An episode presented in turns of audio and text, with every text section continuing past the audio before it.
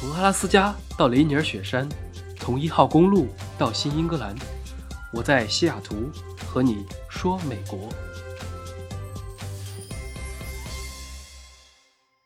Hello，大家好，欢迎来到今天的饭后说美国，我是戴老板。最近啊，随着感恩节和圣诞节的临近，美国也进入了传统的放假季节。很多人都在安排着年底的休假计划，或者准备这两个重要节日的一些行程，就很类似于我们中国过年前一个月的状态，反正是无心上班。我看我整个 team 一半的人最近都在准备休假，尤其是趁着感恩节的时候，只需要请个三四天的假，然后连上前后的周末，就可以组成一个九天的小长假，去哪里基本上都够了。所以我也是无心上班啊，就琢磨着看看年底去哪里休个假。其实我今年剩的年假还特别的多，因为疫情嘛，今年基本上就没有出过美国了。本来今年夏天是想去日本看奥运会的，结果凉了。那冬天呢是想去欧洲的，南欧或者西班牙之类啊，也凉了。最后呢，这些假我是想着全部留着用来回国的时候用。但是如果你看国内目前这个防疫状态的话，估计一时半会也没有戏了。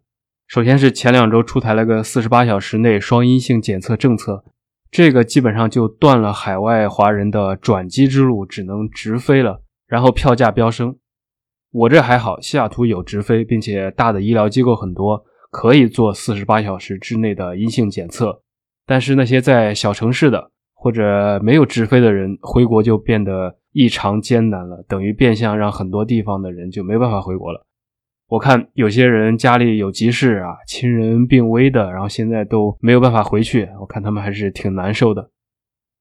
那检测和机票方面倒还好，另一个麻烦的事情在于回国要集中隔离十四天，那某些地方和社区还要求额外的隔离。万一你运气不好，假如最近飞上海的朋友。隔离完十四天，测了几次都是阴性，正要出关之时，整个浦东突然都变红了，到很多别的地方都要再额外隔离十四天，那相当于回趟国就要什么都不干，先被隔离一个月了，带着阴性报告也没用，全部是无差别隔离。那这种情况下，再长的假也支撑不了，所以是无可奈何呀，只能寄希望于疫苗早日量产吧，或者说防疫策略的改变。未来是继续坚守清零，还是与病毒长期共存，各有意义，就看哪个代价更值得被牺牲了。所以假期总归得用掉。我这两天就在看一下，到底去哪里。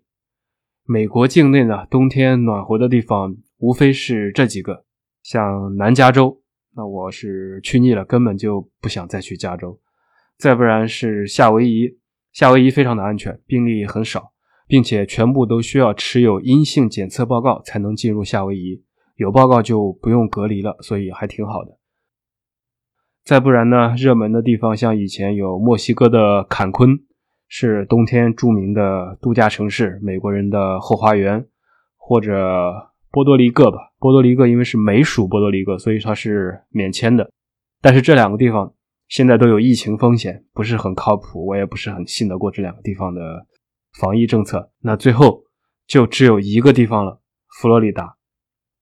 虽然也有疫情吧，但是我一不去公共海滩，二不去人扎堆的地方，呃，整个就还好，出门都戴口罩，然后活动也会集中在酒店和户外。于是今天就看了一下佛罗里达的各种酒店，也就引出了本期的话题。关于世界各地的酒店，首先啊，我肯定不是标题党，大言不惭的讲，我确实是各大酒店常旅客计划的高级会员。不过呢，不是实打实的住出来的，像那种土豪或者出差特别多、会议特别多的商务人士可以住出来，每年靠硬住开个几十万的房来满足保级条件。但是我呢，作为一个普通人，肯定就不是走的这条路。具体靠什么猥琐的办法呢？我们后面再讲。先来聊一聊世界上各大耳熟能详的知名酒店家族吧，包括像万豪、喜达屋，喜达屋后来也被万豪收购了，还有希尔顿、洲际、雅高、凯悦等等。每个酒店集团的会员体系也通常涵盖从奢华到经济各个品牌，来满足不管是商旅还是年轻人还是家庭等各类不同的需求。比如说奢华点的，常见的是希尔顿旗下的华尔道夫、康莱德，喜达屋旗下的瑞吉，像万豪旗下的丽思卡尔顿、JW 万豪，还有宝格丽，那凯悦旗下的博悦，还有洲际旗下的部分洲际酒店，以及其他的一些小一点的品牌，例如半岛四季、文华东方、悦榕庄等等，这些算是奢华酒店。那再降一个档次到精品一点的五星级酒店，常见的就像希尔顿，还有喜达屋旗下的 W 酒店、艾美、威斯汀、喜来登。那万豪下面的普通万豪和万丽，还有洲际下面的英迪格、凯悦集团下面的君悦，其他的品牌比如说安曼、凯宾斯基等等，这是一档。那如果再往下一个档次，就是更常见的一些。例如希尔顿逸林、福朋喜来登、皇冠假日，还有 Holiday Inn 这一类的稍微低一点的。那再往下，最后就是一些偏快捷酒店性质的，像雅乐轩啊、万丰、智选假日啊等等，就不一一细说了。这是大概的关于酒店的一个整体的体系。我这个人呢，没有高尚的追求。世界和平可以算是志存高远。那如果从脚踏实地的角度出发，我最大的爱好就是赚钱和省钱了。那赚钱可以理解，取之有道即可。省钱的话，本质上是用最少的成本来得到最大的收益。这么说好像显得我又有点抠门啊。那换个说法，是在付出同样成本的情况下。如何来获取最大的满足？其实这个说起来是很矛盾的，就看获得满足这个词你怎么来定义了。可以是实打实的满足，比如说确实带来了很多益处，也可能只是心理上的满足，享受这个过程而已。那我是后者。今天我们就来一步一步的讲，出去玩的时候如何在酒店方面花钱花得更值得，和如何用同样的钱。带来更好的满足感。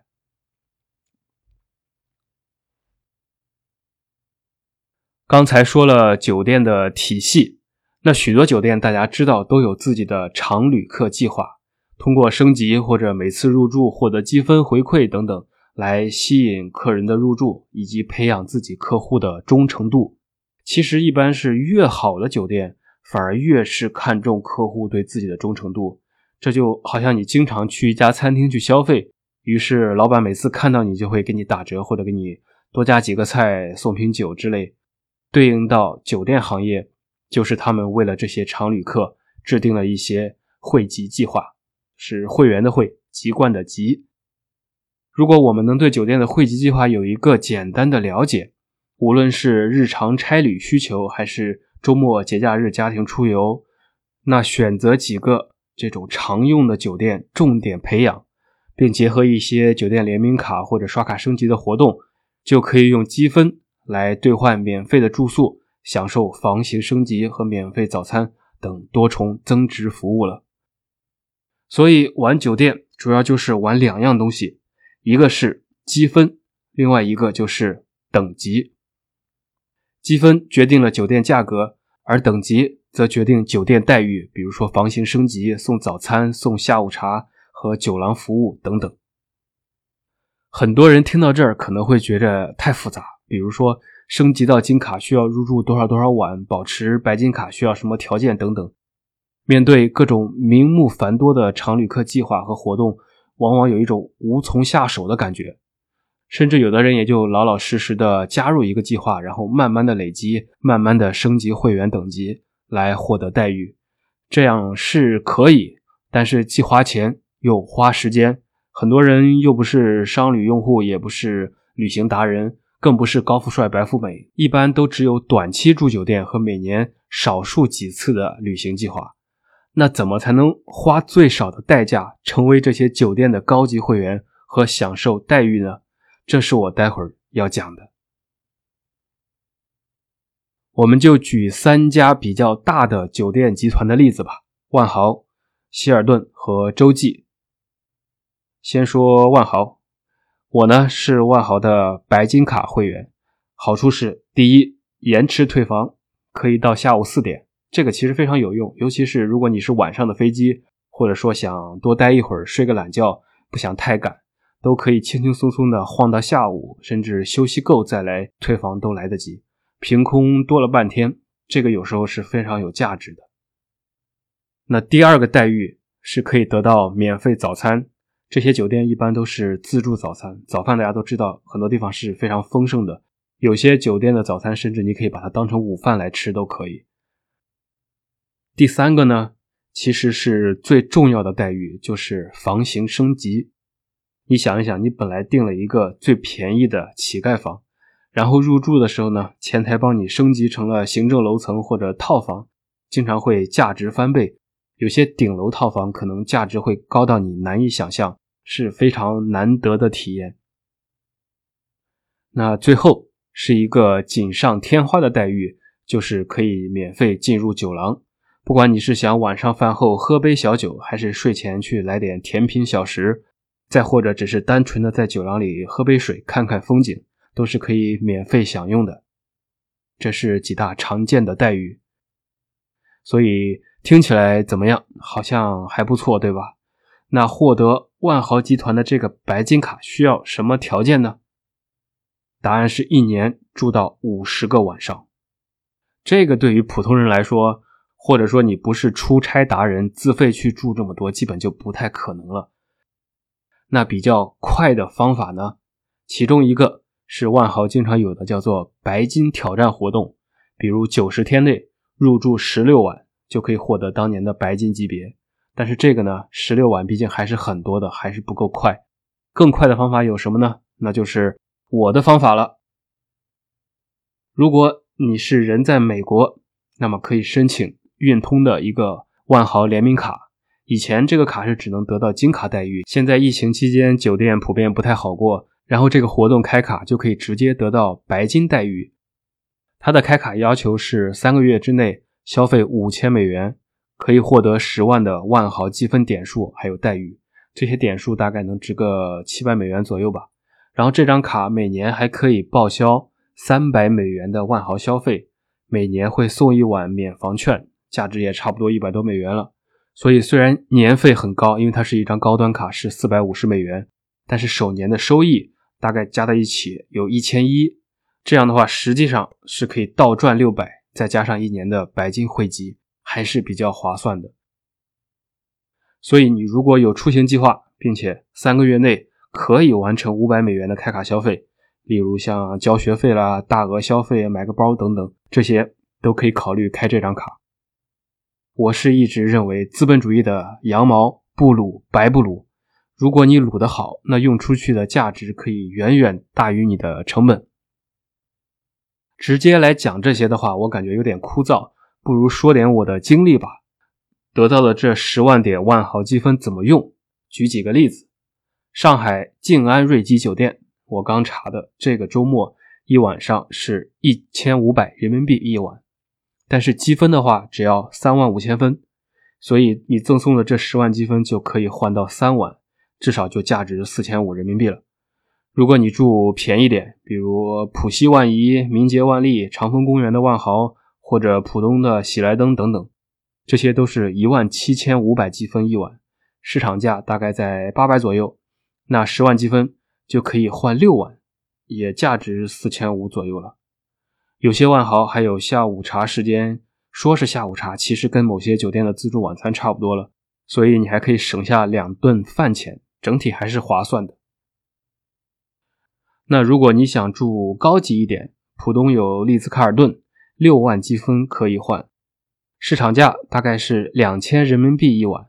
但是我是肯定不会这么用积分的，说实话，用在它上面有点浪费。这种贵的酒店更应该去用那个每年送的免房券来兑换。万豪的这个 Free Night 可以兑换五万积分以内的任何酒店。比如说，我去年去东京的时候，就把这个兑换用在了六本木的丽兹卡尔顿，是东京第一高的一个酒店建筑，位置很好。四十九楼的大堂吧，白天可以看到富士山。那当然，你也可以在晚上去东京铁塔第一次眺望，看灯火模仿坠落的星光。嗯，怎么跑到梁静茹的歌词里面了？会呼吸的痛。但是我那天可一点都不痛，我的那个房间是一面大窗，正好可以看到东京铁塔，毫无遮拦，风景是无敌的。那这个房间基本上市场价在八万日元左右。相当于八百多美元，也就是五千多人民币。但是我用了当年的这个免房券来兑换了这一个晚上，这就是价值的最大化。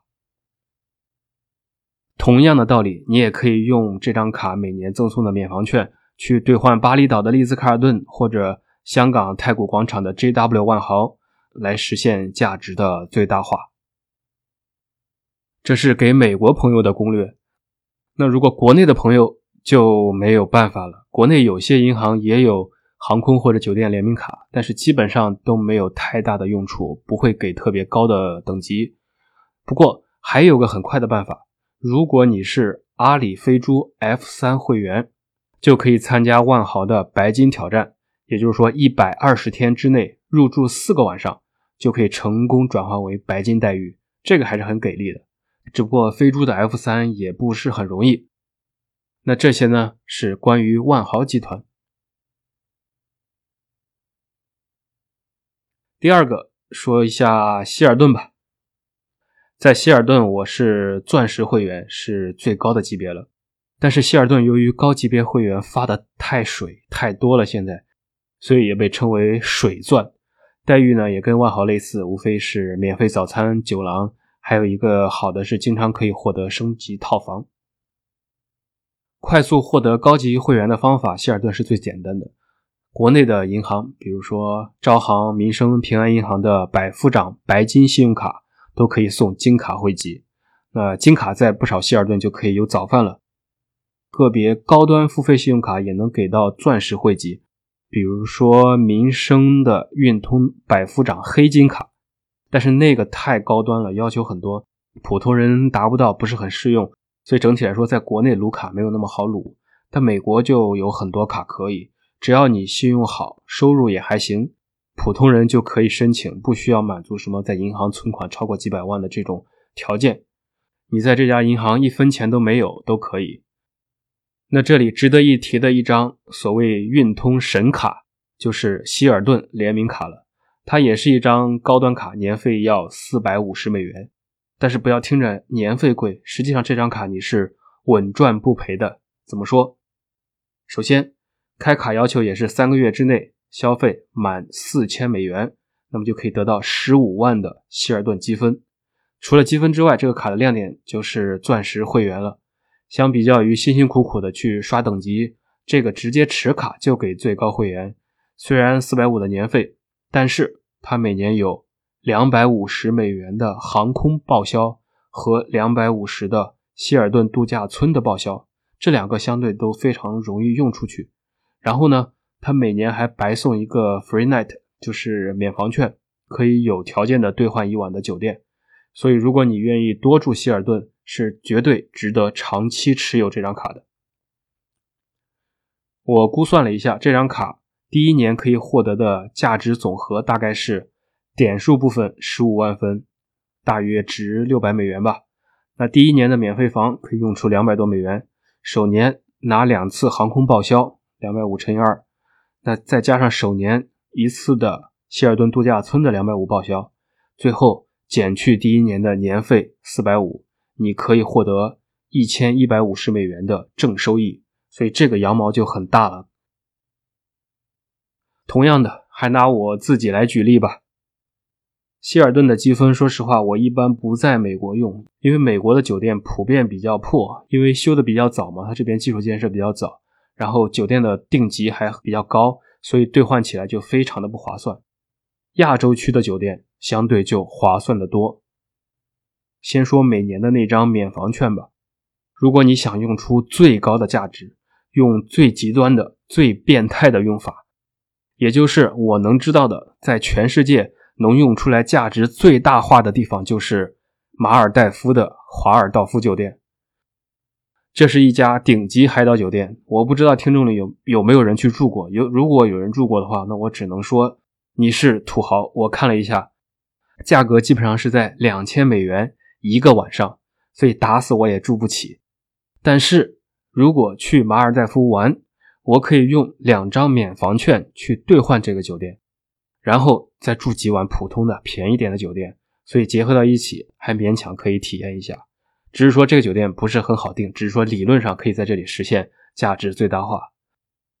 另外，普通人我估计也不会去住这家酒店的。他光从机场到酒店的这个游艇，因为马尔代夫它没有路嘛，它都是岛跟岛之间，你要坐游艇过去都是很贵的，交通成本相当于你打一辆车，其实就等于打一辆游艇都要几百美元，这个也太夸张了。我们就回到正常一点的，比如说上海的华尔道夫酒店。非常的古典大气，就在外滩的江边。我刚才也去查了一下，这个周末市场价大概是一千八百人民币左右。那如果你把兑换券用在这里，加上你是白金卡，大概率会给你升级到一个套房。套房是在那边单独的一个矮楼上面，市场价一般是四千人民币，并且呢，他还会一般送你一百刀的吃饭钱。还有两杯鸡尾酒，所以你连吃带喝的一顿搞定，一张券用出这种价值，已经算是我能想到的猥琐之极的用法了。那如果你不想走高端路线，只是为了赶飞机或者高铁，那虹桥的希尔顿和浦东的希尔顿逸林都是大概两万积分左右，开卡的十五万积分也可以兑换出六七个晚上了。那再极端一点。像虹桥有一个性价比超高的纯睡觉赶飞机的地方，就是希尔顿花园酒店或者欢朋酒店。虽然很偏僻了，但是一晚上只要九千分，还送早餐，并且如果你是钻石，就可以升级到最好的套房，睡上一觉什么都不干，第二天轻轻松松的去机场或者去高铁站，也是相当的可以。其他的例子就更多了，还可能有一些更划算的用法。我就不一一列举了。这是关于希尔顿。最后一个集团呢，说一下 IHG 洲际。洲际旗下的酒店虽然一般级别不高，但是胜在数量还比较的多。在美国大农村或者国家公园这种地方，更是广泛分布。尤其是 Holiday Inn 或者 Holiday Inn Express，叫做假日和智选假日。这类中低端品牌，如果你是自驾爱好者，那么 IHG 或许非常的适合你，因为日常的出行找一个赶路睡觉的地方非常的方便。像我有时候如果去自驾出去玩啊，有时候在纯赶路的那天，我就会住在高速旁边的这种 Holiday Inn，然后第二天就直接又上高速就走了，也是非常的便利。那洲际的会员等级就比较简单了，其实都差不多，也是。金、白金最高级别叫做智悦精英会员，分别每年要达到十晚、四十晚和七十五晚的住宿才能满足等级条件，跟刚才那两个也类似。正常情况下我们都很难达到。那么快速的方法是什么呢？如果你在国内，中信银行有一张 IHG 的白金卡，可以送白金会员。另外还有个途径叫做大公司匹配。洲际经常会对很多优秀的大公司的员工来放水。如果你是某些公司的员工，那么去 match 一下就可以很容易得到白金。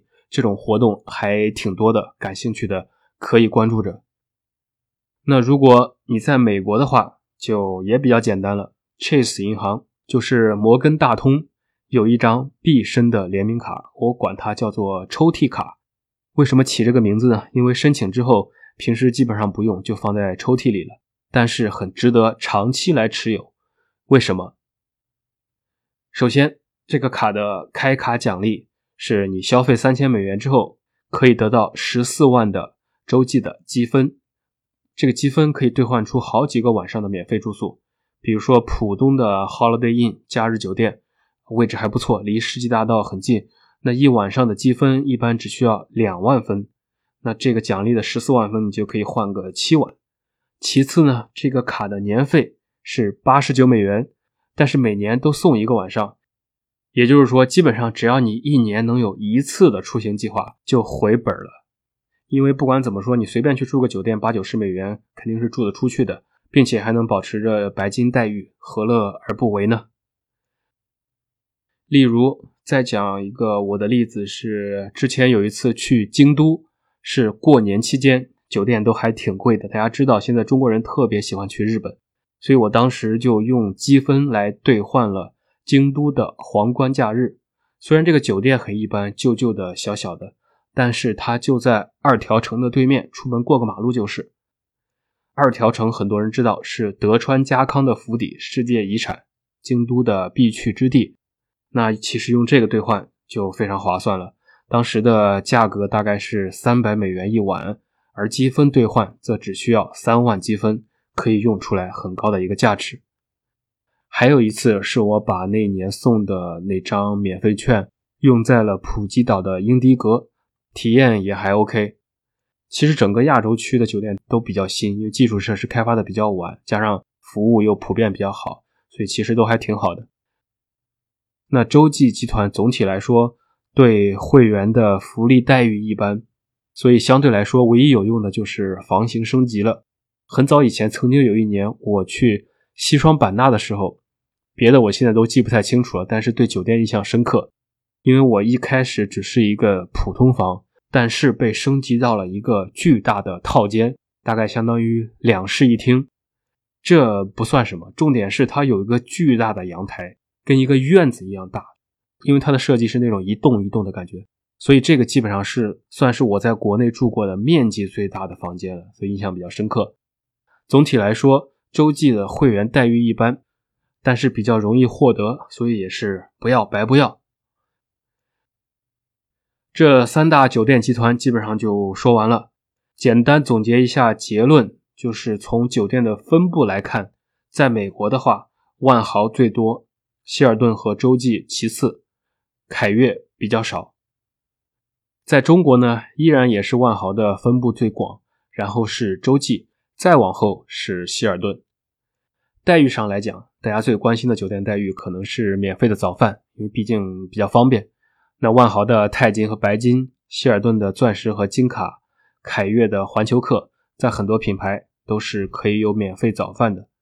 如果从需求上来说，希尔顿可能更适合新手来入门，因为酒店分布比较广泛，高级会员最容易得手，持卡就能有。